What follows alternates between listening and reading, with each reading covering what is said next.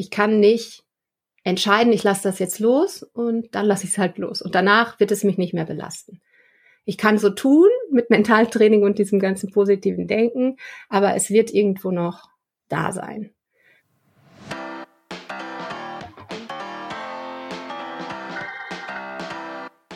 Shift, loslassen und leben. Hier bekommst du Impulse für dein aufgeräumteres Zuhause, nachhaltige Veränderung und persönliches Wachstum. Für alle Mindset-Rebellen und all diejenigen, die ihr Leben in Ordnung bringen wollen.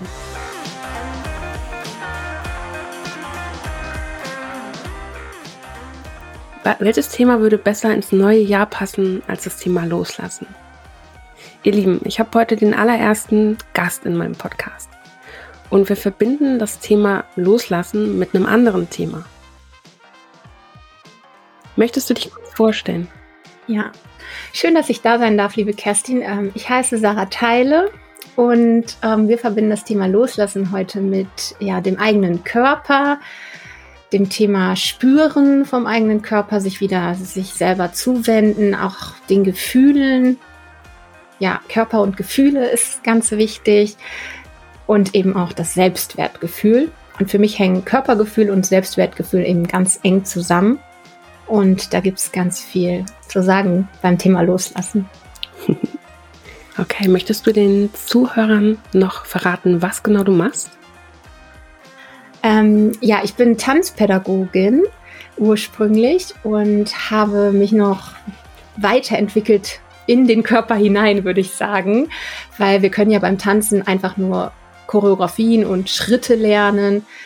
Und wir können aber auch die Bewegung als Ausdruck benutzen. Und das war für mich schon immer sehr wichtig beim Tanzen. Und ich habe das jetzt so erweitert, dass ich jetzt auch viel mit Meditation mache, mit den Gefühlen, die im Körper sind, mit dem Körpergedächtnis, was für unverarbeitete Emotionen im Körpergedächtnis gespeichert sind und wie wir da rankommen, um uns selbst besser kennenzulernen und um ja einfach dieses Selbstwertgefühl zu heilen, wenn wir so merken im Alltag, äh, ganz viele Sachen, die wühlen mich immer total emotional auf oder ich kann nicht so gut meine Bedürfnisse spüren und dann auch noch meine Bedürfnisse einfordern, Grenzen setzen in Gesprächen oder überhaupt. Und ja, allen, denen das schwerfällt, so wie mir. Seit, also seit vielen Jahren bin ich jetzt auf dem Weg. Und das wurde immer mehr so ein innerer Weg mit ganz viel Spüren von Gefühlen und alten Emotionen. Und das ist wirklich das Heilsame, was ich erfahre. Und ja, das bringe ich jetzt sozusagen auch anderen Menschen bei, begleite auch im Eins zu eins mhm. da und genau. Das heißt, ähm, gerade auch das Thema Selbstwert ist ja auch ein Riesenthema ähm, was würdest du denn jetzt zum Beispiel Menschen empfehlen, die da auch ein Thema haben? Ja, wenn die sagen, oh, irgendwie fühle ich mich nicht so wertvoll oder Selbstbewusstsein, so ich kann gar nicht, ähm, zum Beispiel hatte ich mal eine Klientin auch, die sagte so, ja, wenn ich in der Firma bin und der Chef kommt vorbei oder ich gehe da überhaupt nur durch den Raum, ich fühle mich immer so klein und als ob ich nichts sagen darf und ich kann überhaupt nicht groß und äh, aufgerichtet da durchgehen, weil im Körper ist das auch schon so gespeichert, ohne dass wir das merken, dass wenn ich jetzt irgendwie von außen den Reiz habe, oh, vielleicht sollte ich besser aufpassen. Und da steckt dahinter eine ganz tiefe Angst, die meistens in der frühen Kindheit entstanden ist und das wird dann unbewusst einfach immer aktiviert, auch wenn wir das gar nicht merken. Und dann, diese Frau war jetzt schon sehr äh, ja, bemerkenswert, weil sie schon gemerkt hat, ich fühle mich irgendwie so unwohl und ich kann gar nicht mal sagen, so, äh, nein, so und so, ne, so, so dieses, ich will für mich einstehen. Sie fühlte sich immer auch körperlich dann so klein und unsicher einfach. Ja. Und dann, ja, sind wir halt dieser Unsicherheit begegnet. Also wir haben nicht gesagt, wie das in der Persönlichkeitsentwicklung auch oft ist und im mentalen Training, okay, du fühlst dich also klein, vielleicht finden wir noch den Glaubenssatz raus, ähm, ich bin es nicht wert oder ne, Glaubenssätze entstehen ja auch und das ist nur ein Mini-Teil meiner Meinung nach von diesem ganzen Persönlichkeitsbild und dem Bild von uns selbst, was wir haben. Und dann könnten wir ja auch, wenn wir Mentaltraining machen, sagen, okay, ich fühle, irgendwie bin ich es nicht wert oder ich bin so klein, dann drehe ich das um und sage, ich bin wertvoll, ich bin wertvoll und ich sage jeden Tag, ich bin wertvoll. Und ähm, ja, und das ist sehr oberflächlich, weil das einfach nur auf der mentalen Ebene bleibt. Also ich finde es wichtig und ähm, bei diesem ganzen Persönlichkeitsentwicklungsding, ich manifestiere mir alles, meine ganze Welt, wie ich es alles haben will, das finde ich gut, wenn wir schon mal wissen, wir können mit Mindset was bewirken. Wir können erstmal merken, boah, ich denke ja auch den ganzen Tag nur schlecht von mir und alle Gedanken, die ich mir selber sage, sind äh, irgendwie niedermachen zu mir selber. Ich glaube, das mhm. ist auch eine Prozentzahl, ne? Wir sagen uns den ganzen Tag so und so viel Prozent irgendwelche negativen Sachen vor, dass wir irgendwie nicht gut sind und das hatte ich schon wieder nicht geschafft und jetzt äh, streng dich doch mal ein bisschen an, lass dich nicht so hängen du hast nur hier den Schweinehund, den musst du mal überwinden und sowas. Ja, und wenn wir da schon mal bemerken, dass wir da mit den Gedanken schon mal was einleiten können. Das finde ich das Gute an mentalen Training. Und weil eben auch unser Verstand ist ja auch der, der den Überblick so hat. Ja. Und ich finde ganz wichtig, dass wir dann eben nicht, oder ich sage meinen Klientinnen dann nicht, äh, gut, ich habe rausgefunden, du fühlst dich so und so, weil, das haben wir dann auch analysiert und verstanden mit dem Verstand, ah, wahrscheinlich weil mein Vater, meine Mutter so und so mal zu mir war oder ich das und das nicht durfte als Kind.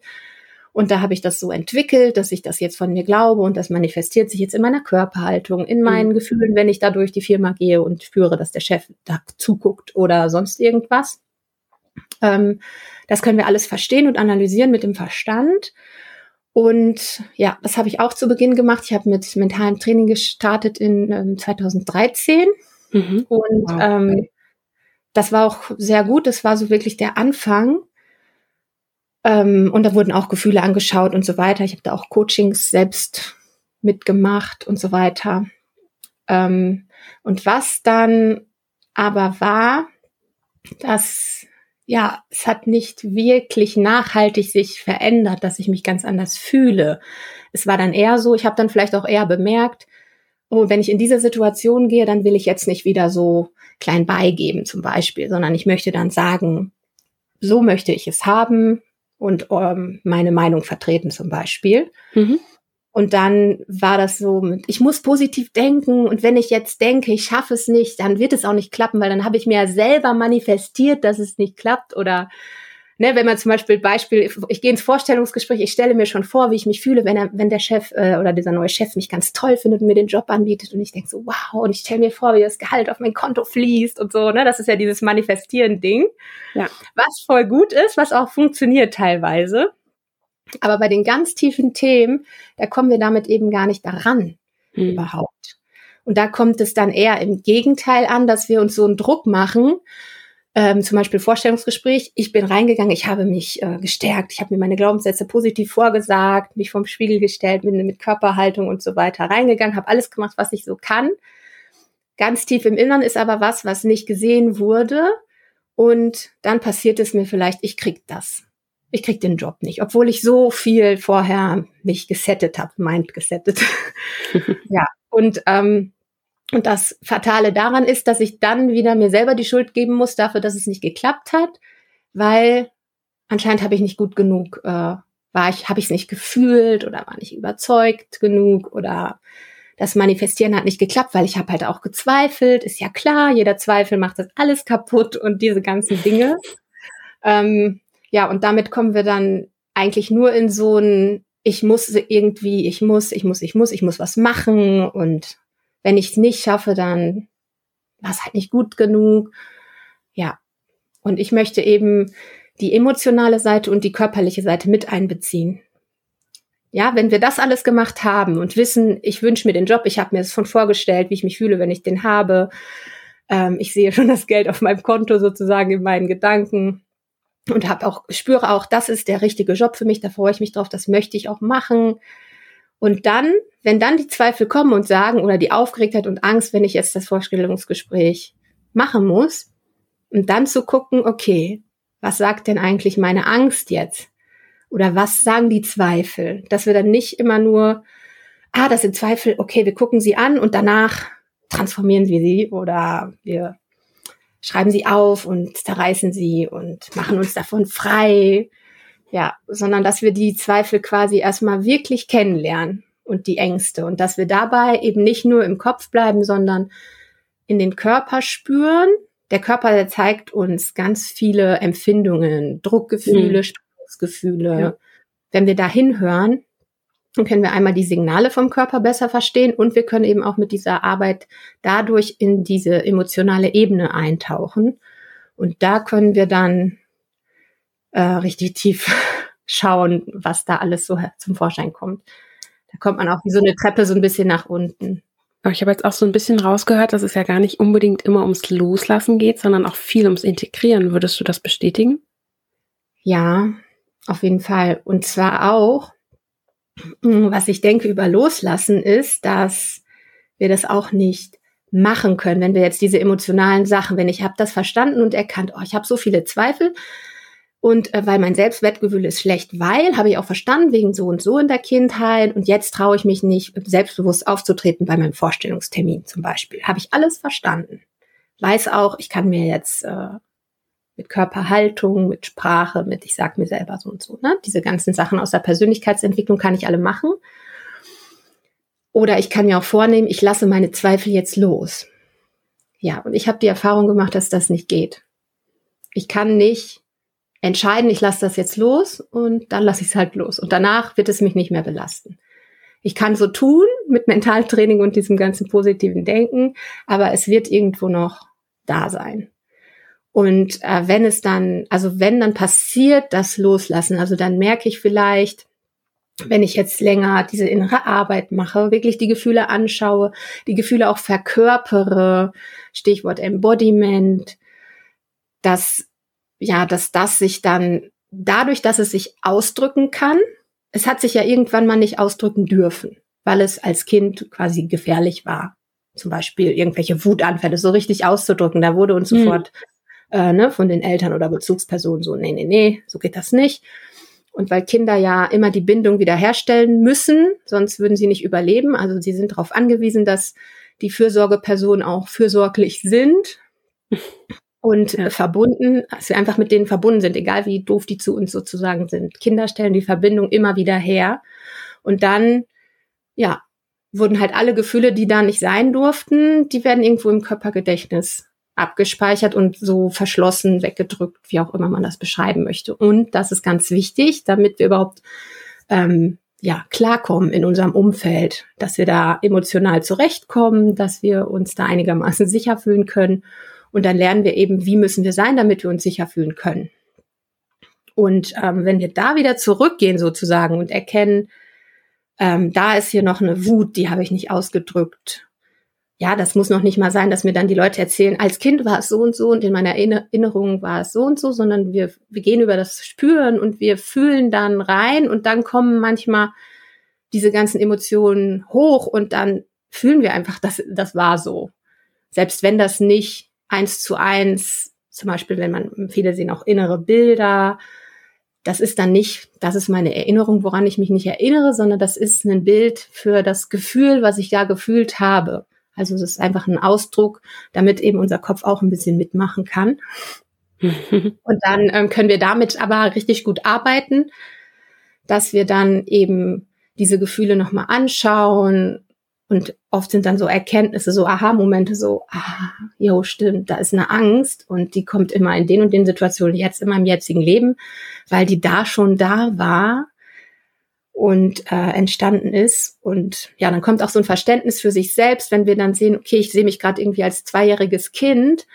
Und klar habe ich da Angst gehabt, weil ich das noch gar nicht alles verstanden habe. Und das Gefühl war einfach da. Und das hat sich so durchgezogen.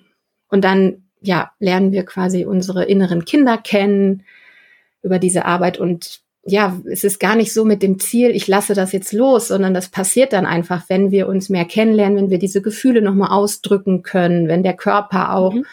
machen kann dabei. Und dann kann das einfach passieren mit dem Loslassen.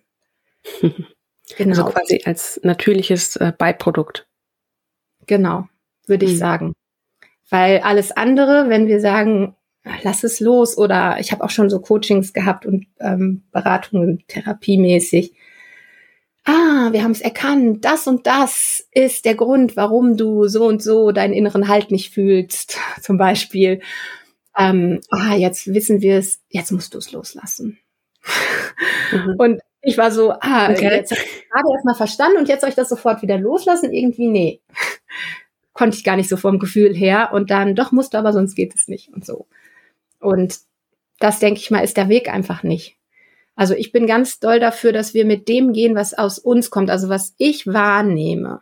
Und wenn ich jetzt als Coach jemanden begleite, dann sage ich derjenigen oder demjenigen auch nicht, ähm, ah, haben wir alles erkannt, jetzt musst du mal so oder wir lassen es jetzt los, indem du das und das aufschreibst und so und so. Mhm. Sondern wir nehmen einfach das, was, was nimmt sie denn gerade wahr? Was fühlt sie denn gerade? Oder ja, und da ist gar nicht so dieses Ziel, äh, ich komme mit dem und dem Thema und dann lasse ich es am Ende der Se Session los, sondern wir nähern uns mehr an, gucken, was sind da für Gefühle, was sind da für alte Sachen, was ist im Körper. Manchmal ist ja auch so, ich habe jetzt irgendwie immer nur Nackenverspannung. Warum habe ich eigentlich immer im Nacken die Verspannungen? Mhm. Und dann kann man auch über diese Körperebene reinkommen. Ist eigentlich auch nicht so wichtig, ob ich jetzt über Atmen, über Körperempfindungen, über Gedanken, wie ich da reinkomme. Es geht einfach darum, dass wir irgendwie den Zugang finden, in den Körper spüren, dieses innere Wahrnehmen und Genau. Und indem sich das ausdrücken darf, was wir dann vielleicht auch durch Embodiment machen können, da kann das Loslassen passieren. Würdest du denn sagen, das ist etwas, was jeder für sich auch machen kann? Also unabhängig davon, ob ich jetzt irgendwo hingehe oder mir Hilfe suche? Also bei viel, ich glaube, viele, vielen ist das ja einfach noch nicht sicher, das auch selber irgendwie anzugehen, das Thema, was sie vielleicht haben. Und dann ja. macht es natürlich in den meisten Fällen Sinn, sich Hilfe zu holen, aber viele wollen ja auch schon selbst mal irgendwie gucken, was passiert denn, wenn ich das jetzt mache und genau. gleichzeitig fühlt also sich aber komisch an. Doch, das geht auf jeden Fall. Also so ein Coaching und Begleitung ist immer wichtig, wenn es auch so an so Punkte geht, wo wir so merken, irgendwie komme ich da nicht richtig weiter oder ähm, ich mache zwar so eine Übung, aber irgendwie fühle ich mich immer noch genauso wie vorher und ich sehe gar keine Schritte oder es sind ganz tiefe Themen, wo man einfach alleine nicht drankommt, weil unser Körper uns ja auch beschützt das hat er ja das Leben lang getan und gelernt. Deshalb sind ja die Emotionen irgendwo abgespeichert und weggedrückt. Das ist einfach ein Schutz, dass wir so klarkommen. Und so wie, ich beschreibe das gerne wie so ein sicheres Fahrwasser, in dem wir uns immer so bewegen. Und wenn wir dann aussteigen und wollen irgendwie so einen Pfad entlang gehen, dann kommt der äh, Captain vom Boot und sagt sofort, nee, nee, einsteigen bitte. Und manchmal kommen wir dann eben nicht aus dem sicheren Fahrwasser raus, um mal zu gucken, was eigentlich noch da mhm. ist. Und dafür ist dann so eine Begleitung auf jeden Fall sehr, sehr sinnvoll. Und jeder kann anfangen mit sich selber, weil ich denke nicht, dass einer das jetzt hört und sagt, oh cool, ich gehe mal zu dem Coaching, sondern du brauchst ja erstmal so eigene Erfahrungen, die du sammeln kannst. Und da finde ich, da können wir dann nämlich doch auch loslassen, nämlich ganz körperlich gesehen, wenn du, ähm, ja, bei mir heißt das Embodiment Dance. Das ist einfach so dieses intuitive Bewegen, wo wir den Körper sprechen lassen. Und da erstmal den Zugang zu finden, das wäre schon mal einiges zu tun.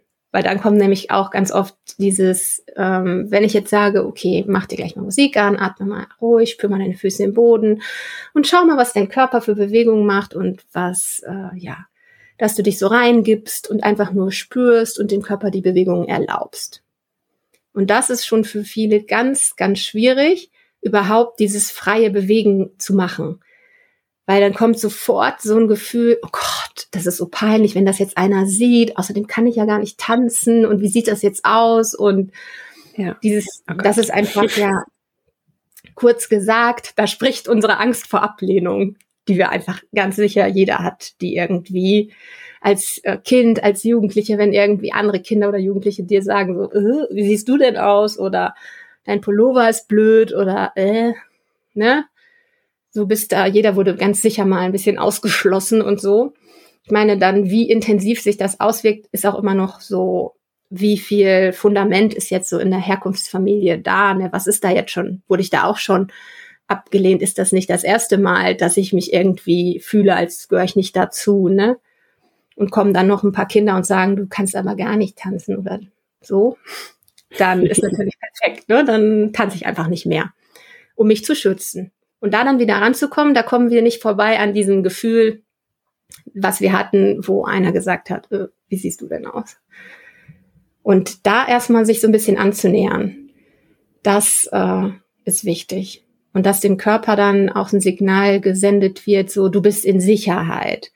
Da kann man dann auch so sichere Bewegungen quasi finden. Also mein erster Tipp wäre, wenn du sagst, ich möchte über die Bewegung mal reingehen, dass du dich hinstellst, dass du auch auf jeden Fall den Atem spürst, weil das ist immer das Allereinfachste, der Zugang zum Körper, den Atem einfach nur zu spüren und zu beobachten.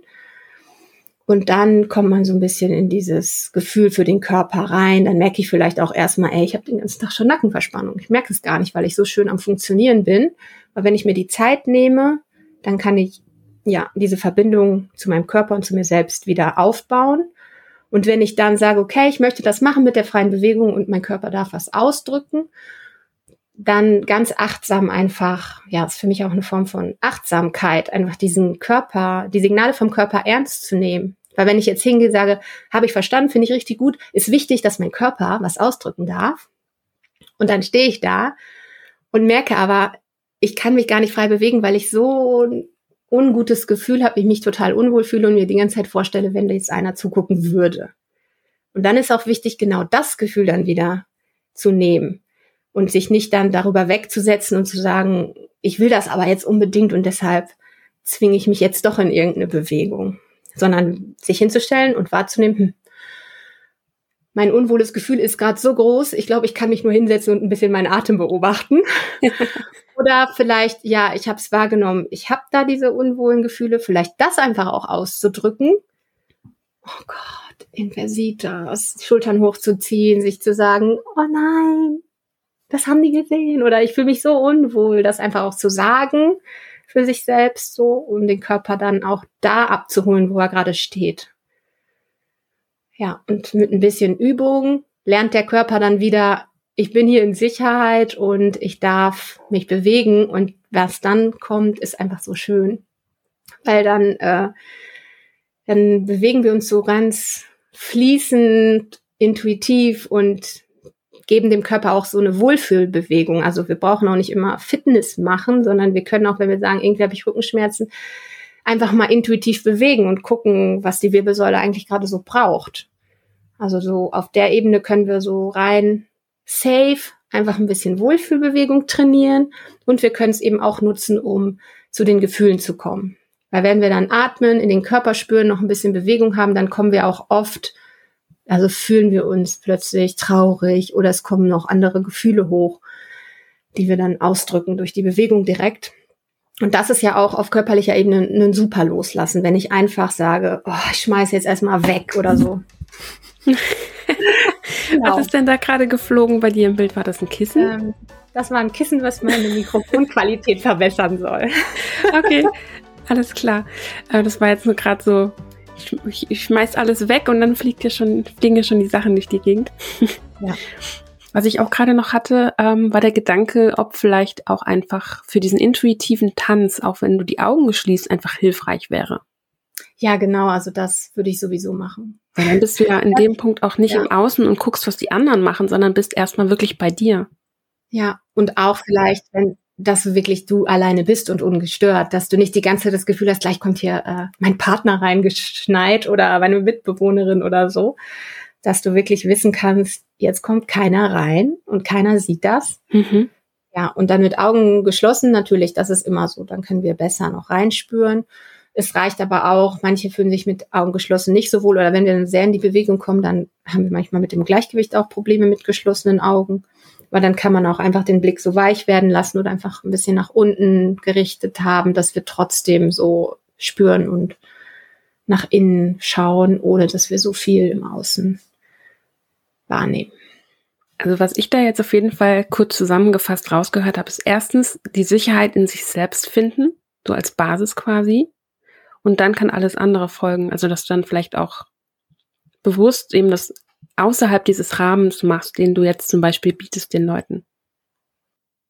Ähm, ja, wenn die selber für sich arbeiten wollen, auf jeden Fall. Das äh, wenn jetzt du bei mir im Coaching wärst und wir würden einmal so reingehen, dann würdest du ja auch schon wissen, ah, okay, wir haben das so gemacht, wir haben erstmal im Körper irgendwie einen Druck genommen, dann haben wir da reingespürt, dann kam das und das, dann habe ich ein inneres Bild gehabt oder einen, äh, irgendwie einen Impuls, eine Wahrnehmung und dann sind wir wieder weiter reingegangen. Man kann auch was aufschreiben. Es gibt ja auch mehrere innere Seiten. Also wenn wir jetzt bei diesem Tanzbeispiel bleiben, dann ist ja der innere Kritiker auch immer sehr berühmt, mhm. den wir ja. auch alle haben, der uns dann schon sagt, was ist das hier? Das kannst du gleich lassen, das kannst du eh nicht und so und uns dann äh, direkt wieder ablenkt. Und ja, und so ein innerer Kritiker ist auch ein Beschützer eigentlich, mhm. der uns eben in diesem sicheren Fahrwasser halten will, weil das war nun mal immer sicher in unserem Leben und wichtig. Und wenn wir jetzt aussteigen wollen, dann will er uns halt lieber davon abhalten, weil dann kommen wir vielleicht zu irgendwie auch sehr emotionalen oder unangenehmen Gefühlen, die damals zu viel für uns waren als kleine Kinder und die wir vielleicht jetzt begleiten wollen und können. Da kommen wir meistens an solche Beschützer, die dann uns sagen, wir sind zu blöd oder so und dass wir es einfach lassen, bevor wir überhaupt in die tieferen Gefühle reingehen. Hm. Und in deinem, ähm, in deinem Beispiel zu bleiben, du hast ja von, von dem Fahrwasser gesprochen, da hast du von einem Kapitän eben die Rede. Und dieser innere Kritiker ist ja quasi der Kapitän, der dann sagt, na, ist vielleicht ein bisschen unsicher, da jetzt rauszugehen, willst du das wirklich? Ja, wir könnten vielleicht auch noch sagen, der Kapitän, ja, der ist so ein bisschen der Chef, ne? Der sagt jedem Bescheid. Aber vielleicht haben wir ja auch noch einen kleinen Matrosen, der sagt, ähm, hallo, ich gehe aussteigen, ich gucke da nach, weil ich bin so neugierig und ich möchte das wissen. Hm. Dass wir dann einfach wissen, ähm, ich muss jetzt nicht die ganze Zeit auf den Kapitän hören. Er ist für das sichere Fahrwasser zuständig. Wenn der kleine Matrose aussteigen möchte, dann geht er halt ohne den Kapitän. ne? Oder hört, hört nochmal gut zu, ja. was der sagt und so, ja, okay, ich weiß, ist sicherer hier, wenn wir im Boot bleiben. Und ich steige aus, ich gucke jetzt mal dort in den Pfaden der Wut nach oder der Angst. Hm. Ja, schönes Thema auf jeden Fall auch ähm, die Bewegung auch mit dem mit den Emotionen zu koppeln, ist glaube ich auch ganz ganz wichtig, weil ja auch ähm, viele Emotionen, wie du auch schon gesagt hast, in der Kindheit halt eben auch schon nicht ausgedrückt wurden ich kenne das selbst auch. Äh, bei mir ist es immer die Wut gewesen. Und als ich meine Wut dann mal kennengelernt habe, war, war ich so, oh, ist ja gar nicht so schlimm gewesen. Ja, genau, dann auch die Erfahrung zu machen und das ist dann auch ein Loslassen und ein Befreien, ja. wenn du merkst so, hey, hallo, ich habe gerade ziemlich wütend mit dem Menschen geredet, ihm gesagt, was ich will und ist gar nichts Schlimmes passiert. Genau, das ist dann auch so diese ja. im Alltag die Erfahrung. Aber auch erstmal dahin zu kommen, das zu bemerken. Also gerade mit Wut könnte ich auch jede Menge drüber erzählen, weil ich war eigentlich gar nicht wütend in meinem Leben. Eigentlich? Ich bin gar nicht wütend geworden. Ja, als, als ich selber Mutter geworden bin, mhm. da, äh, da war irgendwann das Maß sozusagen voll, dass dann so viele Bedürfnisse noch von anderen befriedigt werden wollen, dass, dass meine so gar nicht mehr zu sehen waren oder durchkauen durften sozusagen. Und dann kam wirklich so Wut. Und ja, und da habe ich meine Wut auch kennengelernt und auch erkannt, dass ich an meinen Kindern die Wut auslassen kann, weil die sind halt schwächer. Aber zu anderen Erwachsenen zu sagen so, ey Mann, äh, das geht so nicht, ich äh, gehe hier schon auf dem Zahnfleisch und soll immer noch mehr, noch mehr machen, das konnte ich dann nicht traurige Erkenntnis hat mich dann weitergebracht mit der Wut und mit ähm, ja mit diesem tiefen Spüren und so das dann auch einfach zu erkennen, dass da eine Seite in mir ist, also viele innere Persönlichkeitsseiten, Anteile, dass die sich nicht traut oder die, die kann nicht, die darf nicht die Wut gegenüber anderen Erwachsenen ausdrücken, aber die Wut ist ja da. Ja, und sich das bewusst zu machen hilft natürlich auch, weil äh, möchte natürlich nicht, dass meine Kinder immer nur alles abkriegen, ne? Natürlich ist das auch eine Grenzsetzung, eine Wut, ne? Und natürlich darf ich auch gegenüber meinen Kindern meine Grenzen setzen. Ja, ist dann halt ein Unterschied, ob das so eine authentische Grenze ist oder ob man da so richtig reinrutscht in so eine kindliche Wut eigentlich, so ein inneres Kind, was dann da rummeckert die ganze Zeit.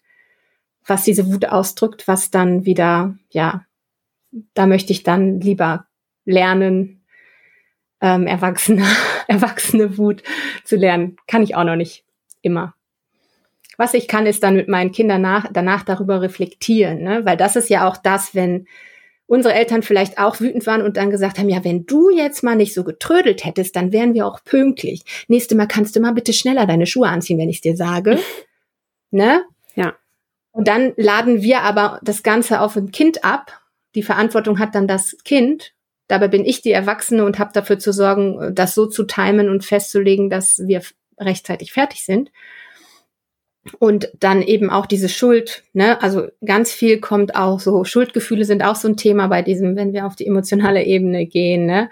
Und da haben ja dann die Eltern quasi gesagt, äh, du bist schuld, dass, dass ich jetzt nicht pünktlich bin. Und Kinder nehmen die Schuld auch immer. Und dann manifestieren sich halt auch diese Schuldgefühle, ne? Und ähm, ja, und was ich jetzt mache, wenn mir das passiert, was denke mal jedem Elternteil passiert, dass ich dann eben gucke, oh Mann, da war ich wieder mega wütend und das war, weil ich so einen Zeitdruck hatte. Dann hat das wieder alles nicht so geklappt, obwohl ich es geplant habe. Ja, ihr könnt auch nichts dafür. Oder ich bin genervt, dass, dass das so lange gedauert hat mit dem Anziehen. Ja, dass durchaus die Kinder merken, ja, okay, fand sie schon nervig, aber eben nicht so, ich bin an allem schuld, wenn ich mich nächstes Mal besser benehme oder besser anziehe, dann wird schon klappen und Mama hat mich wieder lieb. So diese kindliche Sicht einfach, ne? Hm.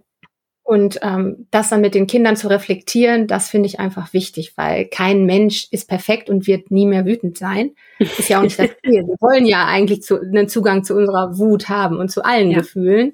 Genau. Und äh, dann dürfen die Kinder auch lernen, ah, Wut ist in Ordnung. Ich bin manchmal wütend, dann macht Mama mich aber auch nicht fertig und schuldig, wenn ich jetzt als kleines Kind einen Wutanfall habe wegen, ja, die Banane ist falsch durchgeschnitten oder so, ne, so typische Kleinkindersachen, ähm, sondern die Wut darf sich einfach ausdrücken. Mhm. dann finden wir einen Weg. Und bei Mama geht das so, bei Papa geht das so, bei uns Kindern so und das, ja, ist schon mal da, tut auch manchmal weh und danach können wir aber auch wieder sagen, oh, da kam wieder Wut. Ja, so war's. Und dann einfach darüber sprechen, ohne dass jemandem die Schuld quasi gegeben wird. Das finde ich immer ganz wichtig, auch beim Umgang mit Kindern. Mhm. Weil das so in der Erziehung einfach so drin war, dass das dann so oft so formuliert wurde, dass die Kinder auch diese Schuldgefühle so nehmen und so. Ich muss, ich muss lieb sein und solche Glaubenssätze dann. Ja, oder ich darf nicht zur Last fallen. Auch ganz, ganz ja. beliebter Glaubenssatz. Den habe ich auch. Ah, okay, ja. Treffer. ähm, was ich noch fragen wollte, ist, wie, wie alt sind denn deine Kids? Also wenn wir jetzt gerade irgendwie von, von den Kindern reden. Genau, die sind mittlerweile fünf und acht Jahre alt. Mm, okay. also da bin ich auch schon fünf und acht Jahre auf dem Weg. Okay. Das ist natürlich auch ein schönes Alter dann auch zum Reflektieren dann.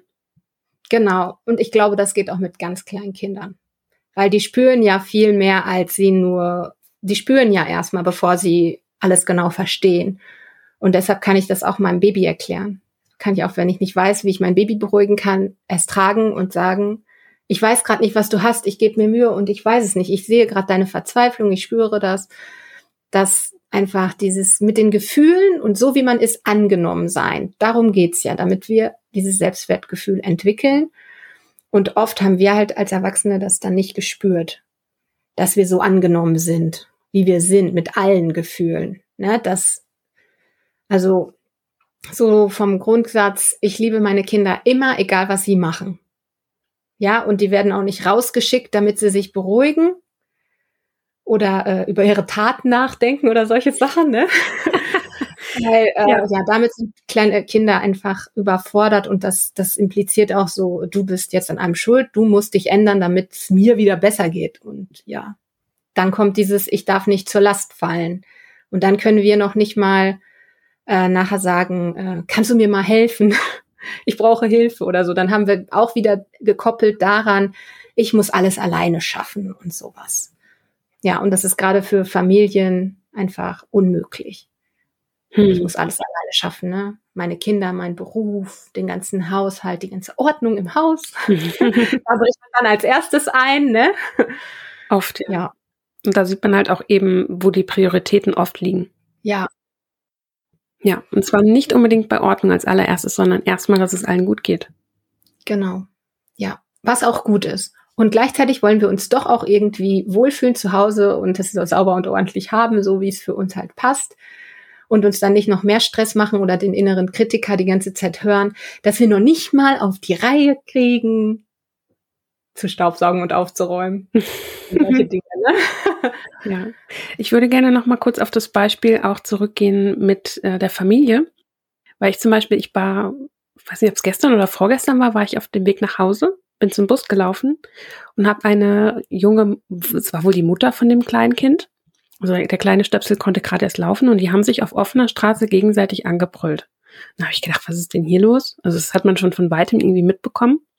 Dann bin ich direkt da vorbeigelaufen und habe nur mitbekommen, wie sie, wie, wie sie zu dem Kleinen, also wirklich auch laut gesagt hat, nee, dann darfst du, hm, hm, hm. also das, was sie gesagt hat, habe ich nicht verstanden, aber dann darfst du hm, hm, hm, nicht machen und gehst direkt ins Bett. Und der Kleine war halt so richtig zornig und motzig und wollte nicht.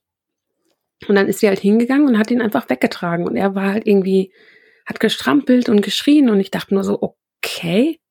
Also ich habe die ganze Vorgeschichte überhaupt nicht mitbekommen und habe nur gedacht, eigentlich hat sie jetzt gerade eher ihre Macht ausgeübt über den Kleinen, weil sie der größere und stärkere Mensch ist in der Situation.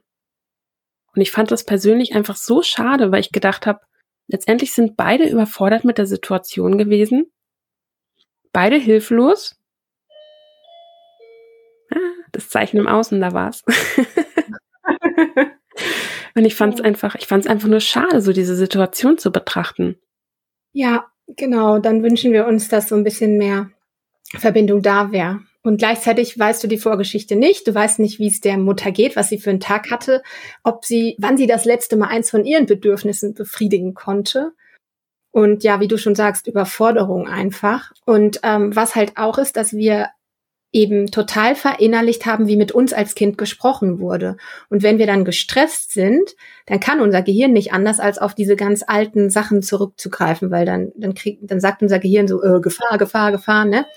Und dann greifen wir eben auf eingefahrene Muster zurück. Und dann ist so, wie wenn du jetzt nicht dann, dann muss ich halt hart durchgreifen und wenn du jetzt nicht hörst, dann trage ich dich halt weg. Weil wahrscheinlich hat sie es als Kind ähnlich erlebt das war halt gang und gäbe, so Ne, ist jetzt wird ja langsam bricht das erst auf, dass mehr bindungsorientiert Bedürfnisse von Kindern ernster genommen werden und so weiter. Genau. Und ähm, ja, für das Kind ist das natürlich einfach nur das Gefühl, die sieht mich gar nicht, die versteht mich gar nicht.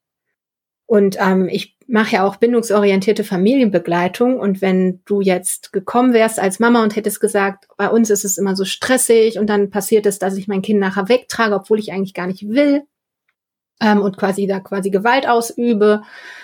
Ähm, und dann würden wir erstmal gucken, welche Bedürfnisse sind eigentlich da. Zuerst bei der Mama, weil wenn sie äh, ein leeres Gefäß hat, kann sie auch nichts ausschütten sozusagen, mhm. sondern dass wir gucken, was ist eigentlich genau das, was mich jetzt daran stört. War es vielleicht, wir sind in der Öffentlichkeit und ich krieg total Stress, weil ich Angst habe, was die Leute jetzt von mir denken, wenn mein Kind hier so rumbrüllt. Oder ähm, wollte ich jetzt einfach nur, dass es reibungslos klappt, weil ich müde bin und wollte schnell nach Hause? Was sind die Bedürfnisse? Und die Gefühle kommen dann raus und dahinter stehen immer Bedürfnisse.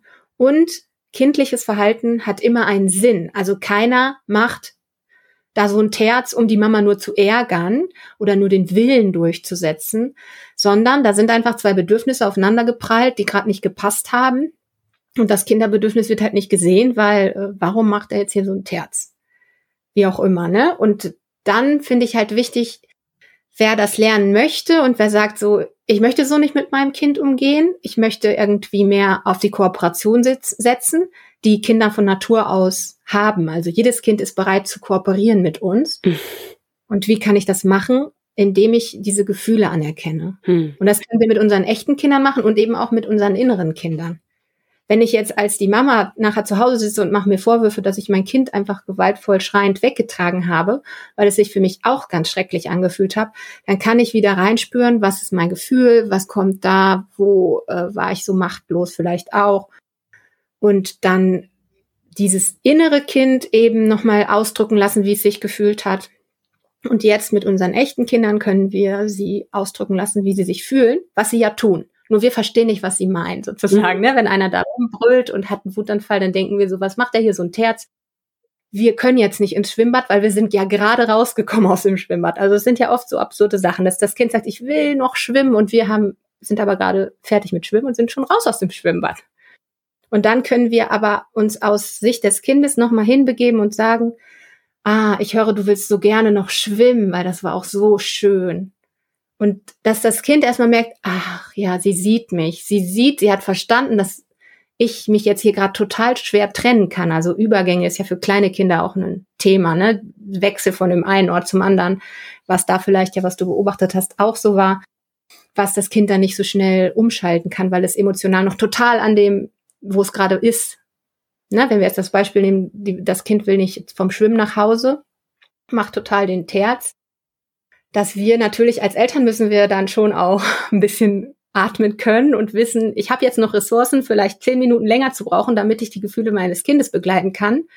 Und wenn vielleicht diese Mutter, die du beobachtet hast, die hatte vielleicht keine Ressourcen mehr an dem Tag und keine Geduld und hat dann entschieden, nee, ich kann gerade auch nicht mehr, es muss jetzt so gehen, dann setze ich halt einmal meine Macht ein. Aber wenn wir es anders machen würden und sagen, okay, ich kann, ich kann noch mal tief durchatmen, meistens dauert es auch nicht länger, als wenn wir erst noch zehnmal diskutieren, was das Kind dann alles kriegt, wenn es jetzt nicht endlich mitmacht. ähm, ja. Und dann steigert sich das ja auch höher. Ich weiß nicht, ob du beobachten konntest, dass das Kind eigentlich nur wütender und lauter wurde, anstatt mitzumachen. Genau, und ich finde, dieses Gefühle spiegeln nennt sich das. Ne? Das ist auch einfach so kommunikationsmäßig, kennst du das vielleicht auch? Mhm, ja. Dass wir erstmal dem Gegenüber zuhören und auch verstehen, was, worum es ihm gerade geht. Und mit Kindern fällt uns das vielleicht manchmal schwer, weil wir das so total nicht nachvollziehen können, warum jetzt, nachdem wir gerade schon zwei Stunden so schön im Schwimmbad, ich habe mir so viel Zeit genommen, dass du schwimmen darfst. Und jetzt machst du noch Terz, obwohl wir es gerade so schön hatten. Ja. Ne? Das ist so ein elterlicher Gedanke. Aber dann zu sagen so, hey, ich sehe, du willst noch schwimmen, weil es ist so schön. Und dass das Kind dann vielleicht auch sagen kann, ja, ich will schwimmen, ich will nicht nach Hause. Ähm, und das dann einfach immer wieder mit Empathie einfach zu begleiten, dass das Kind sich gesehen fühlt und das heißt ja gleichzeitig nicht, dass ich als Mutter jetzt wieder zurück ins Schwimmbad gehe. ne? Das ist dann oft so ein Missverständnis, dass wenn wir die Kinder ernst nehmen mit ihren Gefühlen, dass wir dann alles machen, was die wollen. Ich lasse die erstmal ausführlich beschreiben und sagen, was die wollen. Und wenn die das noch nicht ausdrücken können, dann finde ich halt die Worte, was total super den Gefühlswortschatz auch trainiert für Kinder, ne? dass die erstmal wissen, ich bin wütend, ah, das ist also Wut. Wenn ich sage, boah, du bist so wütend und sauer, dass ich jetzt gesagt habe, wir gehen. Aber ich entscheide, dass wir gehen, weil ich möchte gerne pünktlich zum Abendessen sein oder wie auch immer. Ich weiß, dass wir die Zeit noch brauchen, bevor du richtig müde bist. Und so, ich bin die Mama, ich entscheide. Und ich kann gleichzeitig die Gefühle meines Kindes sehen und ihm zeigen, ich verstehe das. Du willst am liebsten noch im Schwimmbad bleiben. Es ist ja auch so toll. Du willst das selber entscheiden. Du findest es gerade richtig kacke, dass ich entscheide, dass wir gehen solche Gespräche dann erstmal hinzukriegen. Das ist für uns schwer, wenn wir das als Kind halt nicht gelernt haben. Das ist dann wieder so eine Basisarbeit, die wir machen können, wenn wir Eltern sind. Mhm. Ja, und gleichzeitig können wir das Gleiche quasi mit unseren inneren Kindern auch machen und da wieder Bindung, die da vielleicht zerbrochen wurde an solchen Situationen, da können wir uns selber dann wieder eine Verbindung herstellen zu diesem inneren Kind, was da eben nicht sagen durfte, ich will selber entscheiden, wann ich aus dem Schwimmbad gehe. Hm. Wenn ich jetzt eine Mutter bin, die auch gerne irgendwie bindungsorientiert mit dem Kind umgehen möchte, aber ich merke, okay, ich habe gar nicht so die Ressourcen dafür. Wie komme ich denn da ran an so Ressourcenarbeit? Was würdest du da für Empfehlungen geben? Da würde ich genauso wie die Bedürfnisse des Kindes wichtig sind, die eigenen Bedürfnisse wichtig nehmen. Und ich glaube, viele Mütter gerade weil wir einfach so diese Sozialisation als Frau, die ist einfach noch voll präsent, auch wenn wir alle so tun, als wären wir voll feministisch. ich glaube, es ist doch noch sehr, sehr präsent, dass Frauen ihre Bedürfnisse einfach zurückstellen. Viel einfacher, dass die sofort Antennen haben für alle, wer braucht hier was. Ach so, ich kann ja auch vielleicht später. Oder ich darf dann nur, wenn sowieso gerade kein anderer was von mir will, dann kann ich vielleicht auch mal zum Yoga gehen oder mir eine Meditation machen oder so. Und da erstmal wieder hinzukommen, die eigenen Bedürfnisse zu spüren. Aber wenn ich meine Bedürfnisse nicht erfülle, dann habe ich auch keine Ressourcen. Und da kann man ja auch, ähm, das mache ich auch, ne, neben dieser ganz tiefen Arbeit, wo wir dann ähm, wirklich diese ganzen alten Wunden rauskramen, ähm, ist ja auch ganz wichtig, die Ressourcen zu stärken, damit ich entweder Zeit äh, Kraft habe, überhaupt diese alten Wunden anzugucken, oder damit ich auch Kraft habe, mein Kind dann anders zu begleiten, als ich vielleicht begleitet wurde. Ich denke, da ist ganz viel ähm, Reflexion über Bedürfnisse, sich Unterstützung zu holen, gerade als Mutter. Es liegt nicht in der Natur des Menschen, dass sich ein oder zwei Leute den ganzen Tag um ein, zwei, drei, vier, fünf Kinder kümmern, sondern von der, vom Naturgesetz her waren es immer viele Menschen, die sich um Kinder gekümmert haben. Und ähm, das merken wir jetzt auch in unserer Gesellschaft, sind halt alle in ihrer eigenen Wohnung und überfordert, sozusagen. Und deshalb ist dann Unterstützung einfach wichtig, wenn man sich das klar macht, dass, dass man das auch darf, weil dann haben wir wieder dieses, diesen, dann habe ich als Mutter den Glaubenssatz, ich darf nicht zur Last fallen, ich muss es alleine schaffen. Dann kann ich, dann darf ich mir quasi keine Hilfe holen, weil ich es unterbewusst mir gar nicht erlaube. Und dann komme ich total in diese Überforderungsschleife, dann habe ich irgendwann keine Ressourcen mehr und so weiter. Ja. Also ich würde sagen, Unterstützung erlauben, um Hilfe bitten, Bedürfnisse sich selber klar machen, welche Bedürfnisse habe ich eigentlich und welche sind überhaupt gerade befriedigt. Und ja, was mich nährt, also Ressourcen sind die Sachen, die mich emotional nähren, also wo ich begeistert bin, wo ich hingehe und nachher sage, boah, jetzt fühle ich mich wieder kraftvoll. Also bei mir ist es vielleicht dann meine Arbeit in meinem Tanzstudio, weil das mein leidenschaftlicher Beruf ist, dass ich da dann einen Tanzkurs mache und da alles bei vergesse oder dass ich ne, eben das, was ich tue, mache. Zum Beispiel in Podcast, Podcasts, da kann ich auch die Zeit vergessen. Ich habe ja auch einen Podcast und dann, wenn ich dann so in ein Thema ja. reingehe, dann, dann ist das für mich auch eine Ressource, weil ich dann über meine Sachen reden kann und ja, was in die Welt bringen und so weiter. Also was sind eigentlich die Sachen, die mich nähren und die mich glücklich machen? Und wie kann ich davon wieder mehr in mein Leben holen? Und danach kann ich dann vielleicht Kraft wieder tanken. Erstmal auftanken und dann kann ich alles Mögliche angehen, was ich möchte. Ist vielleicht auch ganz spannend für die Zuhörer an der Stelle mal zu erwähnen, wie wir uns eigentlich kennengelernt haben. Ja, soll ich erzählen? Das war nämlich tatsächlich auch über das Thema Podcast. Ja, genau, weil du bist ja auch die Podcast-Mentorin. Mhm, und ähm, ja, ich hatte dann irgendwie den Wunsch, ich hatte einfach so ein großes Mitteilungsbedürfnis. Also nachher habe ich gemerkt, ich habe den Podcast jetzt, jetzt habe ich irgendwie 30 Folgen aufgenommen. Wow, mein Mitteilungsbedürfnis fühlt sich so befriedigt an, einfach nur, egal also wie viele Leute das gehört haben. Ja. Und da wusste ich so, das war irgendwie auch so der Drang.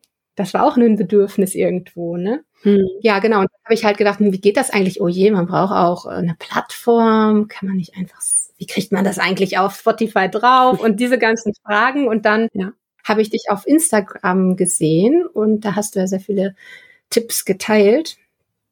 Ja, und dann haben wir uns auch mal ausgetauscht und du hast angeboten, dass ich, dass wir mal telefonieren und da hast du mir so ein paar coole Impulse auch für Instagram gegeben, weil da war ich noch so ganz neu reingerutscht und hatte da alle möglichen Wünsche und es hat alles nicht so richtig geklappt und so weiter und das war sehr wertvoll, dass wir uns da ausgetauscht haben. Ja, und dann dann konnte ich auch mit äh, allein mit deinen kostenlosen Input meinen Podcast starten. Also nochmal herzlichen Dank. Gerne. Ich glaube, es war auch Glück, weil du hattest da neu entwickelt deinen äh, Podcast Strategiefinder. Mhm. Heißt der noch so? Ja. Genau. Und der war da ganz neu und dann durften die Newsletter-Abonnenten den, glaube ich, umsonst haben. War das so? Ich habe den jedenfalls und das da war damals, glaube ich, eine Aktion kurz vor Weihnachten, habe ich den einen Tag kostenfrei rausgegeben. Ja. ja, stimmt, genau. Das war dann ein Tag und da war ich mhm. natürlich auf Zeit.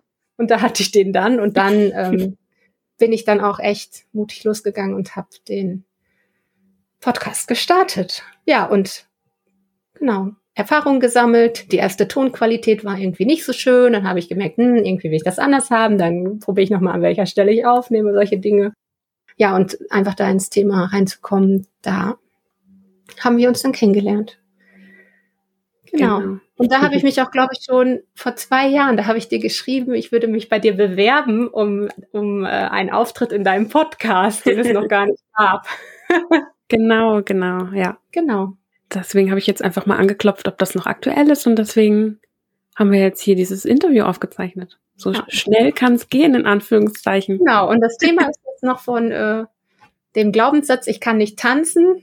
Zu der, das war ja so ein bisschen die ursprüngliche Idee noch ein bisschen weiter zum Loslassen, zum Körper. Ja, und Gefühlen genau. und so weiter. Und ja, da, da kommt man an, auf alle möglichen Pfade, wie wir gerade gesehen haben, wenn wir da anfangen zu überlegen. Das stimmt. Ich glaube, ich kam auch auf diesen Glaubenssatz, weil ursprünglich hatte ich ein anderes ähm, Podcast-Konzept. Es sollte ja eigentlich eher um, um so Mindset-Themen gehen und habe ja. dann aber selber auch, wie du ja auch gesagt hast, ich bin relativ schnell an meine Grenzen gekommen, weil ich gedacht habe, okay, ich mach und tu und sag mir fünfmal am Tag, ich, ich bin wertvoll und irgendwie funktioniert das nicht. Und dann habe ich gedacht, da muss es irgendwie noch was anderes geben, woran das jetzt gerade vielleicht gelegen hat. Genau. Und ähm, ich selbst hatte ja auch diesen Glaubenssatz, ich kann nicht tanzen und habe das für mich auflösen können. Und dann dachte ich so, okay, wer könnte da besser was dazu sagen als du? Also gerade auch jemand, der ein Tanzstudio hat, der das beruflich macht, der vielleicht jeden, jeden Tag Menschen hilft, genau sowas aufzudröseln, aufzulösen. Ja, ich kann natürlich nur denen helfen, die sich schon trauen zu kommen, ne? Das ist nämlich noch die erste Hürde. Ja. Aber du hast das, glaube ich, einfach bei dir im Wohnzimmer aufgelöst, ne? Hast du dann einfach losgelegt mit dem Tanzen oder wie? Genau, ich habe letztendlich habe ich mir vorgenommen, ich werde jeden Tag tanzen, zehn Minuten und habe das Ganze, habe dann einfach einen Spiegel aufgestellt und habe das gemacht jeden Tag und das dann für anderthalb Monate. Und ich habe das natürlich dann auch mal verglichen, so ein Video von Anfang Januar und Mitte Februar und habe das quasi hintereinander zusammengeschnitten und habe dann festgestellt, ja, da hat sich doch einiges getan. Also am Anfang hatte ich auch so immer das Gefühl, meine Arme gehören gar nicht zu mir, die schlackern da einfach irgendwie rum und die sind einfach da, aber ich weiß gar nicht so richtig, wie soll ich die denn halten? Sieht das gut aus? Ich hatte gar kein Gefühl dafür. Und zum Schluss war es dann so, dass es auch die Bewegungen viel fließender waren. Also ich kann wirklich auch von mir selber, ohne jetzt beruflich was mit dem Thema zu tun zu haben, nur jedem empfehlen, probiert's einfach aus. Ja, und ich finde es super cool, dass du dir die Selbsterfahrung gemacht hast. Und natürlich brauchtest du auch dein Mindset, um dir vorzunehmen, ich mache das jetzt jeden Tag und nehme das sogar auf. Ja. Und sich das dann noch selber anzugucken, das ist auch schon mal. das war ähm, schwer. Ne?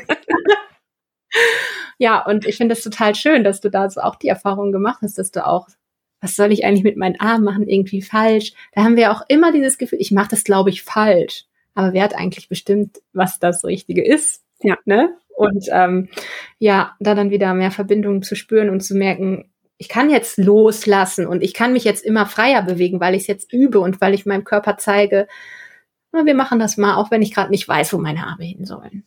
Ja. Ja. Sehr schön. Wobei ich tatsächlich sagen muss, auch dieses Gefühl, wo meine Arme hin sollen, das habe ich tatsächlich immer noch so ein bisschen.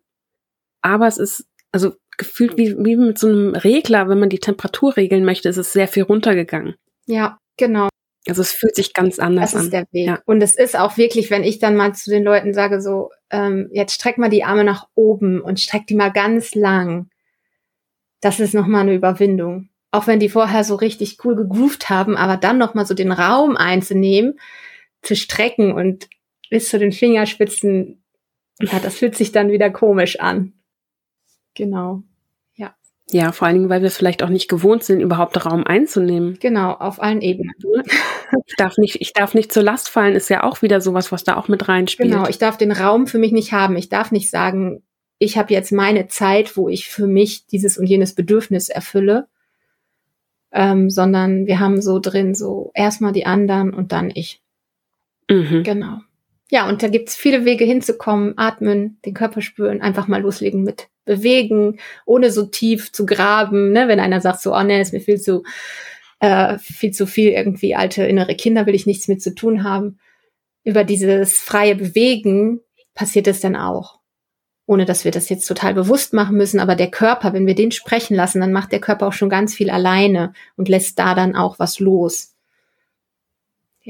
Das stimmt wohl. Ich glaube, was für mich so den größten Unterschied gemacht hat auf meinem eigenen Weg, ist wirklich das umzuframen und zu sagen, ich sehe es jetzt nicht mehr als Tanzen, dass ich nicht tanzen kann, weil das kann ich lernen, sondern tanzen ist Bewegung. Und bewegen tue ich mich jeden Tag. Ganz genau. Und das würde ich gerne auch zum Abschluss allen mitgeben, die denken, sie können nicht tanzen. Selbst wenn du deine Arme und Beine nicht bewegen könntest, dann könntest du noch tanzen. Also selbst wenn du nur in deinem Geiste tanzen würdest, könntest du es. Und okay. ja, und wenn wir uns bewegen können und unser Körper funktioniert so, dass die Muskeln funktionieren und unsere Knochen sind gesund, dann äh, ja, dann ist einfach alles Tanz. Das war so der schönste Satz, den mir auch mein Schulleiter damals von der Ausbildung mitgegeben hat. So, alles ist Tanz. Und dann geh mal mit diesem Satz durch die Welt und guck mal, wie die Leute gehen, wie die sich bewegen. Guck mal ein Fußballspiel. Alles ist Tanz und das ist einfach voll schön. und dann kann halt jeder tanzen. Dann gibt es leider nicht mehr die Ausrede, sondern beweg dich mal und schau mal.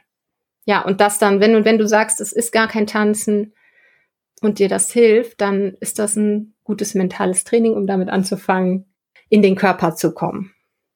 Bevor du überhaupt nicht loslegst, weil du die ganze Zeit nur denkst, kann ich nicht. Oder diese Hemmung, sich anzumelden, in ein Studio zu gehen, mit einer Gruppe sich zu bewegen, wo die anderen dich noch sehen. Das ist nochmal so eine ganz große Hürde für viele. Gerade dann, je älter die sind, ne? Also Kinder, die können da schon mal leichter. Im jugendlichen Alter wird es dann wieder schwieriger. und wenn wir dann groß sind und dann noch den Glaubenssatz haben, ach, tanzen muss man ja auch mit als kleines Kind angefangen haben. Sonst ist der Zug, abgefahren, der Zug abgefahren. Oh ja, okay. Das ist dann der nächste Glaubenssatz. Genau. Ja, vielen Dank auf jeden Fall an dich. Wenn jetzt die Zuhörenden sagen, boah, das klingt so interessant, was die Sarah zu sagen hat, wo erreichen die dich am besten? Ähm, ja, über meine Webseite, vielleicht kannst du die ja verlinken. Das mache ich. Ähm, ich bin auf Instagram Körpergefühl unterstrich Sarah. Mein Podcast heißt Körpergefühl bei Sarahs Tanzstudio. Da geht's auch ganz viel um innere Kinder und so weiter. Über das, was wir hier auch gerade so besprochen haben. Genau, da kann man dann ein bisschen mehr zu mir finden. Ich freue mich immer über Feedback oder mhm. ja, wenn mir einer auf Instagram folgt oder meinen Podcast einfach anhört, dann freue ich mich auch. genau. Und ich werde auf jeden Fall hingehen und werde das Ganze auch in die äh, Show Notes reinpacken, dass die Leute eben auch den Direktlink quasi zu dir haben. Sehr schön. Super. Dann vielen Dank auf jeden Fall, dass du dir die Zeit genommen hast. Hat mich sehr gefreut. Ja, danke, dass ich da sein durfte und über mein Herzensthemen reden durfte. Das ist immer schön, weil ich möchte das so gerne, dass es Leute erreicht und dass wir alle ein bisschen mehr aufwachen, mehr wieder die Verbindung zu uns selber haben, auch zu unseren Kindern und nicht einfach nur so immer dieses Ich muss funktionieren in der Gesellschaft. Ja. Danke. Ich danke dir auch. Tschüss. Tschüss. Hey, du bist ja noch da. Das ist toll. Dann kann ich dir nämlich noch persönlich danken dafür, dass du dran geblieben bist bei dieser Podcast-Folge. Ich weiß nicht, wie du das siehst. Für mich ist das absolut nicht selbstverständlich. Deswegen von Herzen ein Dankeschön. Ich habe übrigens, wie versprochen, die Links zu meinem heutigen Interviewgast, der lieben Sarah, in die Show Notes für dich gepackt. Das heißt, wenn du stöbern möchtest, vielleicht Sarah eine Nachricht schicken willst, nur zu, die Links sind alle da. Und wir zwei hören uns dann am Montag in zwei Wochen wieder. Diesmal wieder mit mir alleine. Ich freue mich drauf, ich hoffe du auch. Und bis dahin wünsche ich dir schon mal eine ganz, ganz wundervolle Zeit. Bis dann, ciao.